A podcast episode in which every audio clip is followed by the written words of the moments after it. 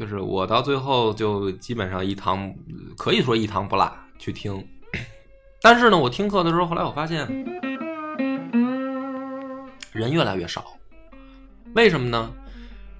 这老师呢从来不点名儿，嗯就是你们爱来不来，我也不点名儿。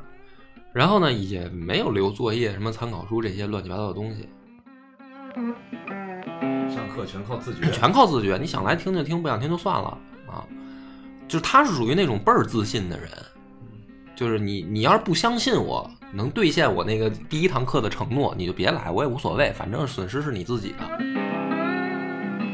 他是这种人。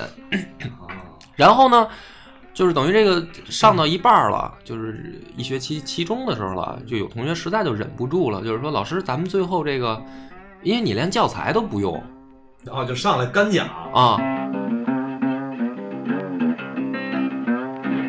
然后他说：“那个，我们有没有什么参考书可看啊？因为我们这个学科一多啊，有的时候真的是你很难在课上说集中精力那么集中听。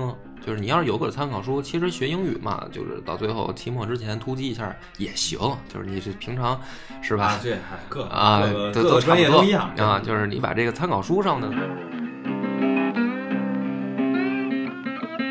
西，或者说教材上的东西，你是老师啥时候划重点啊？嗯，就问了，说老师您给我们推荐本书吧。